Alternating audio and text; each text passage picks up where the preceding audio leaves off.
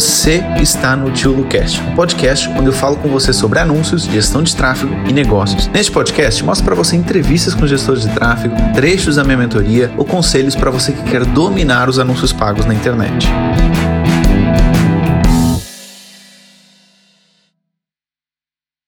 Aqui, Verônica aqui é bastante ativa lá no grupo, bastante ativa nas aulas. Certamente ela já tem várias dúvidas. Oi, Verônica, tudo bem? Olá, boa noite, tudo bem? Tudo ótimo. E aí, Verônica, me fala, você está por onde? Cascais, né? Pelo que você falou? Cascais. É, Cascais. Cascais. Bacana. Tá na praia. Bacana.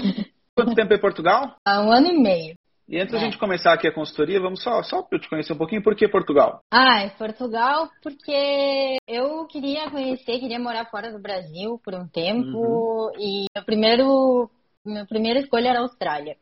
Mas aí eu, eu comecei a racionalizar as coisas, enfim, acho que para uma mudança grande, talvez um país que seja mais parecido. E também eu tenho a nacionalidade alemã, então isso facilita, né? E assim foi Portugal, clima da Europa, mais assim, Portugal, Espanha melhor. Você está falando algumas palavras em português de Portugal ou não? Já tem algumas coisas que saem no automático? Às vezes sai. Por exemplo, imenso, eu falo, uh, percebo, essas coisas assim que, é, que eu já me perco para né? falar. Ok, Ênica, vamos começar aqui pelo que eu lembro até agora que a gente foi falando lá na mentoria. Você já tem alguns clientes como gestora de tráfego. Como é que estão as coisas? Como é, o que, que você tem de dúvidas que eu possa te ajudar? Hoje eu quero aproveitar mais assim para questões de estratégia mesmo. Vou começar minhas perguntas. Beleza, vamos embora. Aqui, a primeira pergunta seria muito assim, eu acho que todos muita gente tem problema com isso mesmo, quem tem mais experiência. Eu comecei há pouco, assim, nessa parte sozinha, né? Eu antes trabalhava mais. Eu trabalhei numa agência, mas era mais uma coisa de. Não tinha um, um objetivo, né? E era mais assim, ah, de envolvimento e tal. Não, não, não era uma estratégia de, de, de tráfego e de conversão, uhum. enfim. E aí eu eu ainda estou um pouco perdida com a questão da, da, divisão do orçamento. E eu vejo que muita gente também pergunta isso, né? E, enfim. E aí eu não sei se tu tens alguma sugestão assim para guiar os nossos passos assim nessa estratégia. Não. Assim, divisão de orçamento depende muito do objetivo que você isso. tem, não é? Porque eu dou sempre o exemplo lá da escola de balé. A gente não pega e todos, quer dizer, a gente já fez um teste ou outro, mas assim, a gente não pega, não investe dinheiro para conteúdo, nem em criação, nem em impulsionamento de conteúdo. A gente só faz anúncio para venda. E tem funcionado uhum. muito bem até agora. Como é que você faz a divisão? Eu acho o seguinte: se há necessidade de funcionar conteúdo para esse seu cliente, pelo menos 50-50. Você diz o seguinte: olha, conteúdo é fundamental, porque conteúdo aumenta a marca do meu cliente, com isso aumentando a marca do meu cliente, ele ganha mais público quente, ele é mais exposto, ele é mais procurado no Google, ele é mais procurado no YouTube, isso acaba trazendo vendas. Eu colocaria pelo menos 50-50 como estratégia geral. Agora depende também da situação dele. O que é a situação dele? Se o cara está começando e ele não tem marca nenhuma, ele não tem audiência nenhuma, você provavelmente vai colocar aí 70%, 80% do seu orçamento para ele chegar a mais pessoas com o conteúdo dele. Então, vamos imaginar que agora eu começaria, com você como gestor de tráfego, por exemplo, começaria criando conteúdo. Eu faria muito pegando o meu conteúdo e 80% do meu orçamento, 90% seria impulsionando esse conteúdo. E com o passar das semanas ou dos meses, eu vou tentando chegar perto desse 50-50. Depois, lá na frente, você vê, não, minha audiência já é enorme, com o meu conteúdo já chega muita gente, aí você pode diminuir. Mas por quê? As pessoas esquecem muito uma coisa, a marca, ela é fundamental. Você ter uma boa marca é fundamental. Eu entrei aqui na live com vocês, estão nesse momento aqui 50 pessoas. Provavelmente todas essas 50 pessoas já me conhecem de alguma forma. Se eu fizesse aqui um pitch de venda da mentoria, etc., provavelmente um, dois, três se inscreveriam. Por quê? Porque eu tenho uma marca, porque eu crio conteúdo. Se a minha marca crescer, eu vou ter 500 pessoas aqui. Então, eu acho muito importante pegar sempre uma parte do orçamento para sua marca, para conteúdo. Mas, como eu digo, depende também, né? Se você tem um negócio local, conteúdo será que faz muito sentido? Não sei. Mas se você tem um negócio nacional com uma marca pessoal, o conteúdo faz todo sentido. Depende muito da situação, Verônica. É, nesse caso, por exemplo, ah, eu tenho um negócio local Mas o cliente, ele, ele quer muito a mensagem, né? A uhum. Mensagem, enfim. Sim, está sendo investido em mensagem também. Mas como é uma coisa de, de serviço, assim, que, ah, eu acho que as pessoas precisam também ver os resultados que ela gera, eu pensava muito em investir em conteúdo também nesse sentido para que as pessoas pudessem chegar mais a negócio, né? E, e se interessar pelo negócio. É um caminho. Os, é um caminho. Resultados. É um caminho. Você pode ter esse caminho em que você faz um conteúdo mostrando os resultados e depois você, para quem engajou com esse conteúdo, você faz um anúncio de mensagens, né? Então você uhum. faz lá um, você pega em vídeos dela, por exemplo, uh, uh, com depoimentos de alunos ou de clientes e você impulsiona esse vídeo e quem visualizou o vídeo você apresenta o um anúncio para vender os serviços. É uma estratégia ou você pode ter estratégia de mandar direto para a mensagem. Porque às uhum. vezes, Verônica, o custo da mensagem ele é tão barato, não compensa você estar tá fazendo conteúdo antes. Por que, que surgiu essa ideia de você uhum. da galera impulsionar conteúdo antes e depois fazer a venda? Porque começou a ficar muito caro vender direto. Então, o pessoal começou a tentar baratear a venda, impulsionando o conteúdo. Foi um jeito que se encontrou. Só que existe algumas cidades, alguns locais, alguns nichos que continua sendo muito barato você mandar direto para a mensagem. Então, se você consegue resolver o problema da mensagem direta, não esquenta muito com isso, não. Até porque você tem que dar aquilo que o cliente quer. E ele quer vendas. Sim. Então, se você está trazendo vendas para ele, você está cumprindo sua função. A outra pergunta é sobre o objetivo de alcance. Eu fico um pouco na dúvida, geralmente assim, quando é uh, pouco orçamento que tem para investir, eu, eu, eu, acho que não traz muitos dados assim para. Não, não faz muito sentido. É, não faz muito sentido. Uh, aí eu não sei, eu sei, eu já vi assim que tu recomendas que use quando quer assim que chegue a, a, mensagem, né? Vamos dizer, ah, um, um desconto, alguma aula uhum. para lembrar que tem a aula. Teria algum outro sem muito orçamento? Não, acho que não faz muito sentido. O alcance é, no, no, fundo, é você vai tentar chegar ao máximo de pessoas possível pelo menor custo possível. Então, isso é quando é o objetivo de alcance. É, agora, se você conseguir fazer isso com o envolvimento das pessoas, melhor. Então, o objetivo de alcance, no meu caso, eu só uso quando é para lembrar de alguma aula, quando é para lembrar que daqui a algum tempo vai acontecer um lançamento, de quando é para alcançar o número máximo de pessoas a um custo menor. Agora, no caso da sua cliente, por exemplo, eu não usaria alcance, não. Eu usaria envolvimento se eu quisesse fazer alguma coisa antes e depois chamaria as pessoas que engajaram o conteúdo, etc., para mensagem. É, não, eu estava pensando até para e-commerce, se fosse alguma coisa como. Ah, não, não. não. O e-commerce, se não for fazer conversão, eu faria envolvimento em tráfego ou visualização de vídeo. Tá. Desses três anos. A outra pergunta é sobre. Tu tem falado bastante sobre a importância né, do criativo, do copy, e aí só depois do, da, da segmentação. Sobre o criativo, eu estava pensando, o vídeo ele geralmente gera mais interação e mais interesse das pessoas, assim. Será que é recomendável talvez explorar mais o vídeo no criativo? Do... Olha, eu ultimamente tenho escolhido por um desses dois caminhos. Ou vídeo que quebra padrão, sei lá, mostrando uma notícia, folheando um livro, escrevendo no papel, escrevendo no iPad, uh, jogando tênis, em breve eu quero fazer, sei lá, tô jogando ponto de tênis, saio e vou gravar um vídeo, entendeu? Alguma coisa assim uhum. assim para anúncio. Eu gosto de anúncio de vídeo que quebra padrão, isso eu gosto bastante, por quê? Porque ele tem a capacidade de mostrar sua personalidade. Ou seja, quando você vende principalmente serviço, a pessoa ela não compra só o seu conhecimento naquele serviço, ela compra você. Entendeu? Então, às vezes, sei lá, vamos imaginar que, que, que área é esse seu cliente do serviço? O um serviço tem de alimento e beleza. Beleza, vamos dar o exemplo da área da beleza, mas que área mais específica da beleza? É cabeleireira, spa. Cabeleireira, é. beleza, ok. Imagina que ela vai gravar um vídeo, tá? Sei lá, ela cortando o cabelo de alguém, ela para e grava o vídeo pro anúncio, por exemplo. Tá? Hum. Tá? A pessoa que vai contratar o serviço dela não vai contratar apenas o ato dela cortar o cabelo. Ela vai contratar a personalidade da pessoa. Isso acontece com a gente. Quantas vezes a gente não troca um cabeleireiro, não troca alguma coisa, porque ficamos mais pessoalmente com aquela pessoa. Obviamente, se a pessoa também cortar o cabelo todo errado, também não vai dar, né? Mas, se tiver duas pessoas que cortam o cabelo bem e a gente se identifica mais com que com outra, a gente vai se manter durante mais tempo cortando o cabelo daquela pessoa. Na, eh, naquele salão, né? Tá? Quando é, é, prestação de serviço, eu prefiro muito mais vídeo, muito mais mesmo, tá? Quando é produto, já vai um pouquinho ao critério de cada um. Eu acho que produto dá para ser muito criativo também. O que, que eu olharia se eu tivesse que vender produto em vídeo? Como é que as influencers estão gravando o vídeo? Eu hum. pegaria aí, veria aí os Instagrams de muitos influenciadores e veria o seguinte: como é que eles estão gravando o vídeo? Porque se tem coisa que os influenciadores são reis, é de engajamento. Se nós tivermos um vídeo que chame bem a atenção e que dê bastante engajamento, é meio caminho andado para o nosso vídeo bombar mais. Então, por exemplo, o que, que você pode falar com a sua cliente? Olha, quais influenciadores você gosta? Quais influenciadores você se identifica na sua uhum. área? E ela vai te dar uma lista de pessoas em que ela gosta do conteúdo e ela se identifica. Isso pode ser uma excelente fonte de ideias para você. E se você disser para ela que, olha, sabe fulana que você me falou? Estou seguindo ela, fez esse vídeo muito bacana aqui. O que, que você acha da gente fazer? Pronto. A, as defesas dela já desceram um pouco, porque é alguém que ela admira.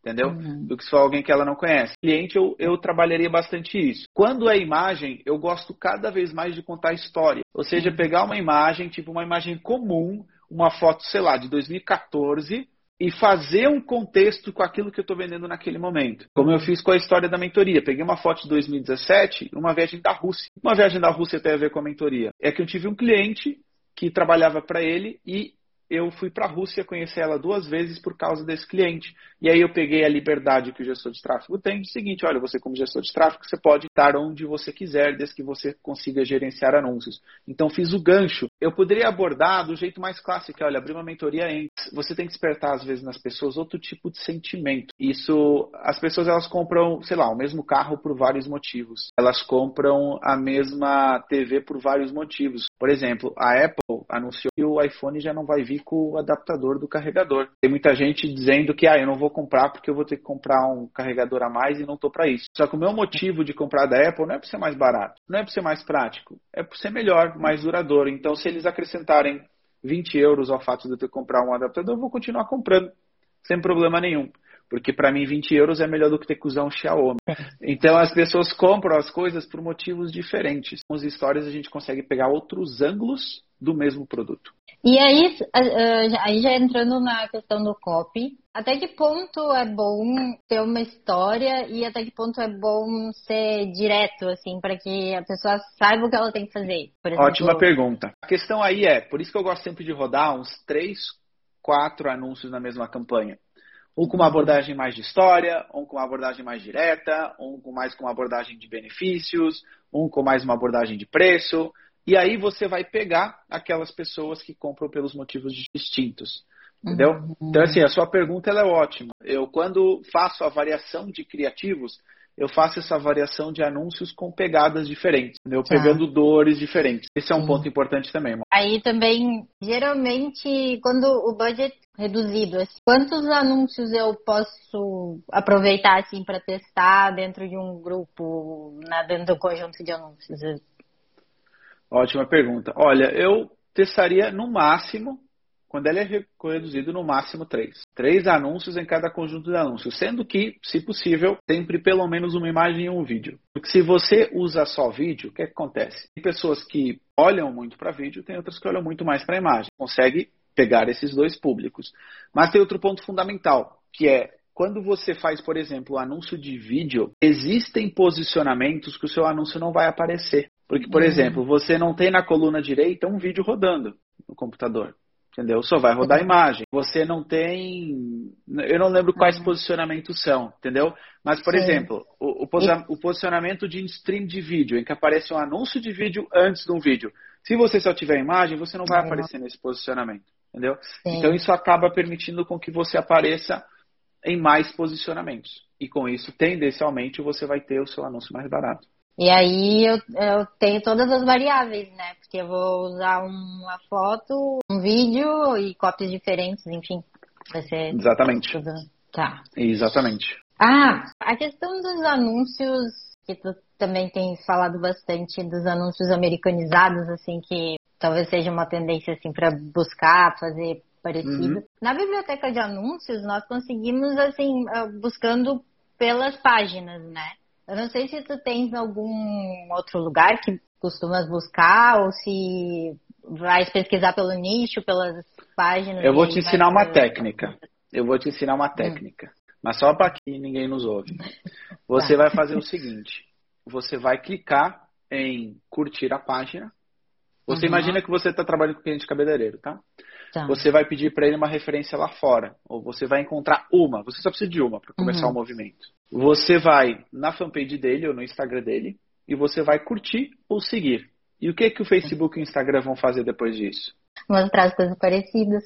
Exatamente.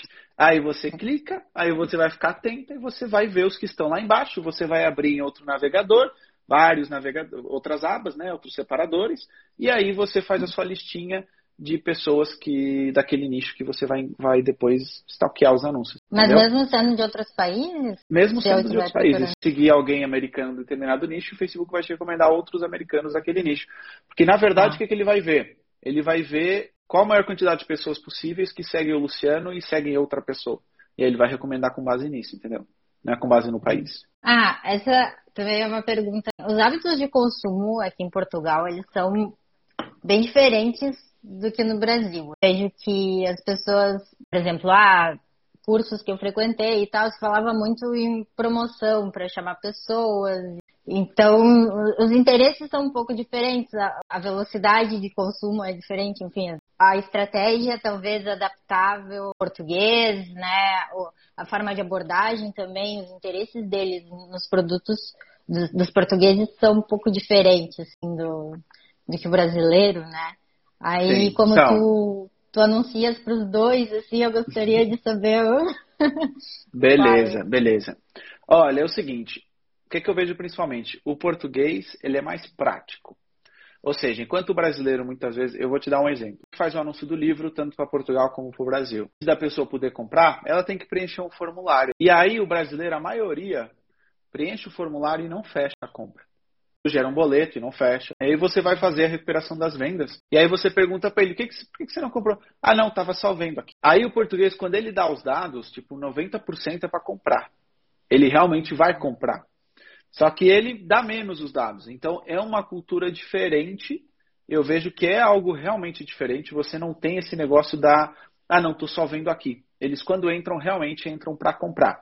Esse é um ponto que eu vejo que tem alguma diferença. Só que, porém, tem outra diferença, que é o brasileiro ele é mais ambicioso. Então, é muito mais fácil, por mais que o real seja desvalorizado relativamente ao euro, é mais fácil você vender um produto de um ticket maior para o brasileiro do que para o português. Por duas questões. Por primeiro, por questão de parcelamento. Ou seja, enquanto o brasileiro consegue parcelar no cartão de crédito em várias vezes, isso não existe em Portugal. Então, primeiro ponto.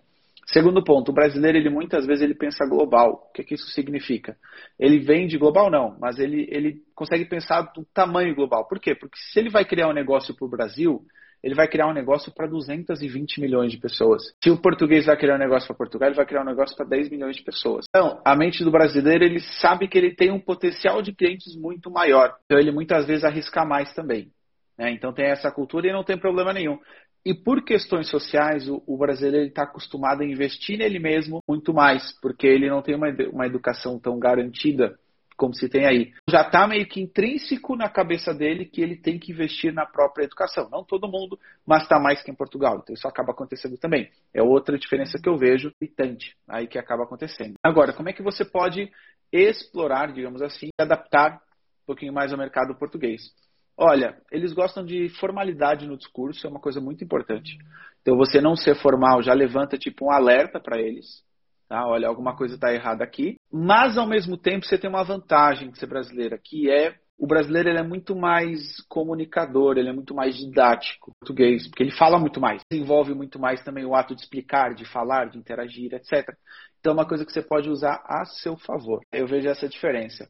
Só para você ter uma ideia de país, ontem estava, ontem não, ontem estava fazendo essa pesquisa e achei bem interessante. Sabe quantos bebês nascem por ano no Brasil? Faço ideia. Chuta, chuta um número. Galera que está aqui, quantos bebês vocês acham que nasce por ano no Brasil? Só para vocês terem uma ideia de diferença de mercado. Cara, que exagero também, né? a, a, tá, bom, tá bom que a quarentena teve aí, a galera teve em casa, mas não quer dizer que teve todo mundo fazendo filho, hein? Calma, em média, tá? Em média. Esse ano pode ser que seja 10 milhões, eu estou perguntando em média. 300 mil? Não. 900 mil? Também não. Verônica, no Brasil nascem 3,2 milhões de bebês por ano. Isso dá mais ou menos, ah, vamos colocar aí por baixo, 12 a 13% da população. Ou seja, a cada ano o Brasil cresce em termos de bebês, né? 12 a 13% da população atual. Sabe quantos nascem em Portugal? 100 mil? Não, menos. 80 mil. Olha a diferença. O Brasil cresce com novas pessoas, digamos assim, né? Porque depois, obviamente, outras morrem. Mas você tem uma taxa de nascem de 12%. Em Portugal você tem 0,8%. Então, olha o potencial de mercado de um e de outro. Para não falar que nascem a cada três anos nasce um Portugal dentro do Brasil. Então, olha a diferença demográfica que você tem, né? Então, isso tudo, obviamente, vai, vai impactar um pouquinho do jeito de comercializar, etc. Então, por exemplo, sei lá, acho que no Brasil faz todo sentido você ter um negócio para crianças, para bebês, em Portugal acho que melhor apostar nos idosos de alguma forma, né? Também impacta. É interessante esses números, só um compartilhamento aí, porque isso influencia no tamanho do mercado também. E até na questão, assim, tipo, para velocidade de chegar a um, uma conversão, assim, que é um pouco mais demorado eu acho que apertando os gatilhos certos não é não. Apertando os gatilhos certos, eu achava que sim, tá? Durante muito tempo eu achei sim. que sim. Mas eu acho que apertando os gatilhos certos de, ação, de escassez, etc., funciona assim, tá? Funciona muito bem. Sim. Eu achava que não. A gente continua sendo uma coisa em comum. Somos latinos, de qualquer sim. das formas.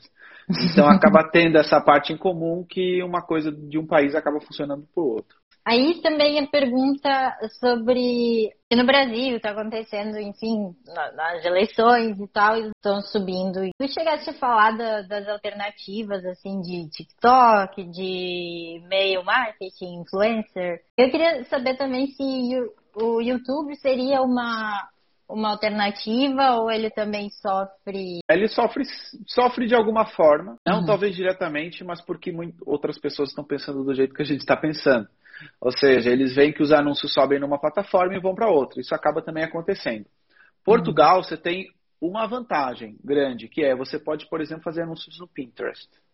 Uhum. Que aqui não existe. Então você tem uma plataforma que você consegue fazer muito mais facilmente. Então Pinterest é uma outra ferramenta que você pode explorar. Agora, se você está trabalhando para Portugal, eu acho o YouTube muito pouco explorado em Portugal, viu? Alguém conseguir deixar assim a sua bandeira fincada de anúncios e tal. Tipo, não há um repetir, não há um especialista em anúncios de YouTube em Portugal. Um no país inteiro. Posso ver. É. Esse, esse, cliente ele até seria do Brasil. Uh, aí uhum. eu estava pensando como uma alternativa, assim.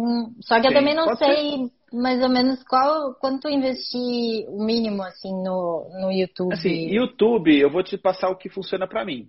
É uhum. mais para captura de lead e para é. remarketing. É, tipo, é, venda direta de produto, etc. Não, mas se for retargeting, sim. Hum. Funciona bem. E, e tráfego, assim, para. Não. Não, né? Porque não, não, não vejo, não vejo como uma, uma ferramenta tá. disso. Mas captura de lead e, obviamente, público quente, remarketing funciona bem também. Também sobre o Google, essa cliente, eu estava pensando, como o orçamento é, é, é mais baixo, assim, estava pensando em fazer uma campanha de marca só, assim, para. Será que vale investir? Você está falando para cabeleireira? Não, essa é, é um e-commerce. E-commerce? É, é de roupa. E-commerce. É. E-commerce, o que, que eu faria? A parte de display para remarketing é muito boa. A uhum. parte de display, Google Display para remarketing é muito boa. Google Shopping, você tem algo específico para e-commerce que é o Google Shopping. Sim. Então você pode usar sim o Google Shopping, acho que e-commerce faz todo sentido você usar o Google Shopping. Apesar de que eu vejo que a maioria das vendas virão Instagram e Facebook, sendo bem sincero. Agora, como é que você pode acelerar um pouquinho? Trabalho com influencers, para trazer mais pessoas para o site, de parceria com influencers, pode ser também interessante de você fazer. E aí, depois, essas pessoas vão para o site e você pega elas no remarketing, por exemplo. É, isso que é para mandar as pessoas para o site. E aí eu pensei que talvez, ah, trabalhando, porque, ah, vão lembrar o nome da marca e aí, às vezes, pesquisam no Google. Mas melhor investir primeiro na, onde leva, né? O... É, se você tiver o seu site bem posicionado e você estiver começando, você não vai ter concorrência a princípio. Então, o seu site ficará em primeiro. Você não precisar pesquisa para sua própria Sim. busca mas talvez de busca de concorrente ou de busca de termos, hum. aí possa fazer algum sentido. Aí voltando para o Facebook, eu fiquei com uma dúvida ontem, eu estava pensando sobre a questão do tráfego. Primeiro, eu estou tentando trabalhar o tráfego para o site. E aí eu estava pesquisando e fiquei com uma dúvida sobre a questão da conversão de visualização de conteúdo. Qual a diferença entre uma campanha de tráfego e de conversão para visualização do conteúdo? E será uhum. que se aplicaria bem a, a visualização tá. de conteúdo? Né? A conversão de visualização de conteúdo, ou seja, de compra, não faz muita diferença. Para que, que ela serve? Para que depois você possa criar públicos de compra, de visualização de conteúdo, etc. Então, assim, quando você faz uma conversão de visualização de conteúdo, a única coisa que você está perdendo é quando você tentar criar um público só de pessoas que compraram na, no seu e-commerce inteiro, você não vai conseguir, porque a sua conversão foi de visualização de conteúdo. Vamos uhum. imaginar o seguinte, deixa eu te dar um exemplo. Vamos lá, é uma parte um pouquinho mais técnica, mas eu vou tentar explicar de outro jeito. Vamos imaginar que no seu e-commerce você vende essa garrafa, você vende essa xícara e você vende os AirPods, tá? Uhum. O que acontece? Você vai fazer um anúncio de conversão, correto? E você vai colocar uma conversão personalizada para cada uma delas, correto? Sim para todas elas. Se na sua conversão personalizada em cada uma delas, se nessa daqui você tiver a conversão personalizada de compra e dessa daqui de view content, quando você quiser criar público só de compra, você não vai ter a xícara. Por isso é muito importante que você tenha o de visualização de, de conclusão de compra em todos eles, para depois você poder criar um público só de pessoas que compraram. Ah, Luciano, mas eu posso fazer isso colocando todas as URLs num público? Pode, também pode. É o mesmo jeito de você, porque tinha obrigado barra traço garrafa, obrigado traço xícara. E aí você vai criar um público do obrigado traço garrafa e no mesmo, no mesmo público está obrigado. Assim, você consegue resolver o problema de outra forma, entendeu? É só um Sim. jeito mais prático. Com um clique você cria um público de pessoas que compraram, ok? Então, continuar no tráfego. Anúncio de mensagem para uhum. o e-commerce. Tem. Tem o, tem o site, enfim. Mas Sim. eu estava pensando em testar anúncio de mensagem para, pelo menos para a cidade, que seria a entrega uhum. grátis e. Acho muito válido. Eu não sei se isso valeria também para outros locais, é que daí talvez dê mais segurança para a pessoa fechar pelo site. Então, acho válido tá sim, você testar. Começa pela sua cidade, que é onde você tem mais controle, e você tá. pode explorar e personalizar a sua mensagem falando frete grátis. Entrega em uhum. até X horas, que é uma coisa Bom. que importa muito Importa muito. Uhum. Entrega até X horas, frete grátis. Porque por mais que as coisas online estejam cada vez mais seguras, as pessoas ainda se sentem mais confortáveis em comprarem de algum lugar onde se tiver algum problema elas estão próximas para reclamar, como se elas fossem lá bater na loja se o produto não chegou, mas elas gostam dessa sensação. Acho muito válido sim, funcionando localmente, você pode começar a expandir um pouquinho para outros locais acho extremamente válido. Até porque é o é. seguinte, para você vender bem e-commerce, o site tem que estar tá bom. Então, se o site não está bom, é mais fácil vender por mensagem. E uma uhum. coisa, às vezes, não, não, não é diferente da outra. Por exemplo, eu não compro por mensagem.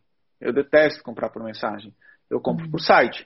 Mas tem gente que detesta comprar por site. Prefere ter alguém para falar por mensagem. Às vezes, você vai pregar, pegar pessoas diferentes do seu público-alvo. Ah, remarketing enfim, daqui a pouco o orçamento vai aumentar um pouquinho. E aí uhum. eu queria fazer, eu, estava pensando em fazer por conversão. É, Usa e-commerce, catálogo de produtos. Pode ser com orçamento baixo, assim, não precisa... É o mesmo jeito, tá. normal. Mas os valores são normais. Quero muito agradecer, assim, porque são várias coisas que eu tenho mudado, né, na minha mentalidade, enfim. Eu era servidora pública antes, então, tipo, Sim. é, é bem diferente. Eu era assessora de um juiz federal. Eu Sim. larguei tudo e, mudei de área. A questão de estar tá sempre aprendendo e testando e tal. Para quem está começando, às vezes o teste é algo um pouco difícil, porque sente a segurança naquilo e, e vai fazendo qual a velocidade, vamos dizer assim, quanto tempo para eu testar, para eu colocar assim, ah, eu tenho que fazer um teste a cada tanto tempo para ver se eu consigo algo melhor. Existe assim algo tipo, Sim. ah, eu espero a campanha, faço sim, espero e depois testo algo diferente nela. Tipo... Entendi. Você diz, está falando de clientes, né? Não do seu próprio anúncio, né? Do seu próprio tráfego. É, não, é Olha, de clientes o seguinte, o que é que eu gosto? Eu gosto de testar, mas eu gosto de testar com segurança. Ainda ontem falei isso para uma aluna lá da mentoria. É o seguinte, testar por testar é perder dinheiro. Testar por testar é perder dinheiro. Testar tem que ter um propósito, tem que ter um acompanhamento. Ah, eu testei, mas você olhou os números? Não olhei. Então você não testou nada, você perdeu dinheiro. Como é que eu gosto de fazer, Vê? Conforme você vai ganhando mais experiência, você vai notando isso também, mas o grupo e a mentoria também te dão uma aceleração nesse passo, que é, eu gosto de testar quando as coisas estão indo bem. Até lá, eu gosto de fazer feijão com arroz. Ou seja, eu vou pegar um cliente novo, eu vou primeiro para onde eu acho que vai dar resultado. Eu sou medroso nessa parte. O pessoal fala assim, não, eu sou medroso nessa, porque eu quero dar resultado. Então, me imagina o seguinte, que eu estou pegando esse cliente de cabeleireiro. Eu sei que, para mim, negócio local tem dois objetivos que funcionam bem: mensagem e envolvimento. Eu vou para eles primeiro. Aí imagina que o negócio foi indo bem. Tipo, pff, coloquei 100 euros, voltou mil. Aí eu vou testar, porque eu tenho gordura para queimar. Então, assim, eu acho muito importante estar sempre ligado com a possibilidade de teste, mas sempre tentar fazer gol. Uhum. Sempre tenta fazer gol. E quando você estiver goleando, aí você faz um teste ou outro. Testar entre envolvimento e mensagem, por exemplo, testaria entre os dois, mas não iria, sei lá, para alcance, se eu não tivesse gordura para testar, entendeu? Sim, sim. Eu vou primeiro para aqueles dois ou três que eu já sei que vão dar certo, e depois, quando eu tiver margem, aí eu começo a testar outras coisas. Tá bom, Verônica? Sim. Então eu começo com essa parte de teste aí, primeiro faço o feijão com arroz, e depois vai entendendo aquilo que, até onde você pode ir. Entendeu? O bom senso também é importante nos testes. Eu acho que por hoje é só. por hoje é só. Já. Tá é minha hora de fazer perguntas. Eu gosto Ai, de terminar. Agora eu gosto sempre de terminar fazendo perguntas. A internet está É que nem aquela galera que fica dizendo. Tem, tem uns TikTok, né? Que tá o aluno assim dizendo. A professora vai chamar ele para ele responder algumas perguntas e ele, o professor está travando, ele trava assim, ele para para fingir que está travando e passa alguém atrás. Faço... Né? então... Já fechei o quarto para não aparecer nada aqui. Verônica, com quantos clientes você tá? Eu tô com três. Tá com três, beleza. Sim. Quanto você quer? Quanto eu quero? Eu quero, na verdade, eu pensei em dinheiro, não. Eu okay, queria. Também não tem problema. É. Eu, meta... eu vou trocar a pergunta. É. Vou trocar a pergunta. Você acha que com esses três é possível o ganho financeiro que você quer? Eu acho que com outros talvez, talvez seja possível. Outros significa três com... mais outros ou outros três? Outros três. Outros é. três. Ok. Deixa eu continuar a minha pergunta. O que, que você está fazendo para encontrar os outros três? Assim, meus planos são saber mexer assim direitinho e pensar em, em coisas para ter ideias para todos eles. Enfim, eu estudando sempre, tentando colocar em prática, né, o que eu estudo. Eu também estou fazendo um, um, acompanhamento em empreendedorismo, que eu acho que uhum. é importante. E eu me coloquei uma meta para daqui a um ano. Ok. Se você sabe onde você quer chegar e você tem os, os passos para você chegar lá, e você está fazendo por isso, tá tudo certo.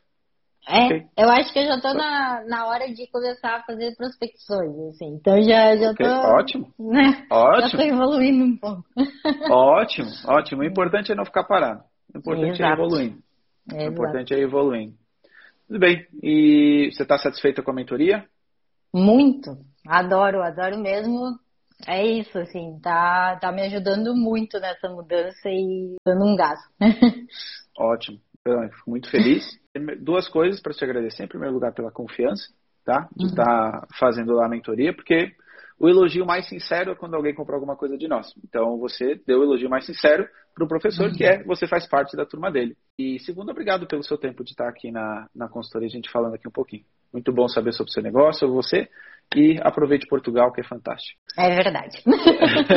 muito obrigada, Luciano. Obrigadão. Tá Recomendo muito a mentoria, que é, vale mesmo. obrigada. Muito obrigado por ter assistido esse podcast até o final. E se você gostou dele, compartilha com algum amigo, com alguma amiga que quer aprender mais sobre anúncios ou que quer ser gestor de tráfego. E lembre-se, se inscreva aqui no canal para você ser avisado de novos episódios do podcast. E lembrando também que nós temos uma aula toda terça-feira no meu YouTube para você aprender mais sobre anúncios. Então vai lá, dá um pulinho no meu YouTube, fica atento também para as aulas ao vivo que nós temos uma vez por semana. E se você quiser aprofundar os seus conhecimentos, entre na minha mentoria, porque ela vai te ajudar bastante, tá bom? Um abraço e até ao próximo podcast.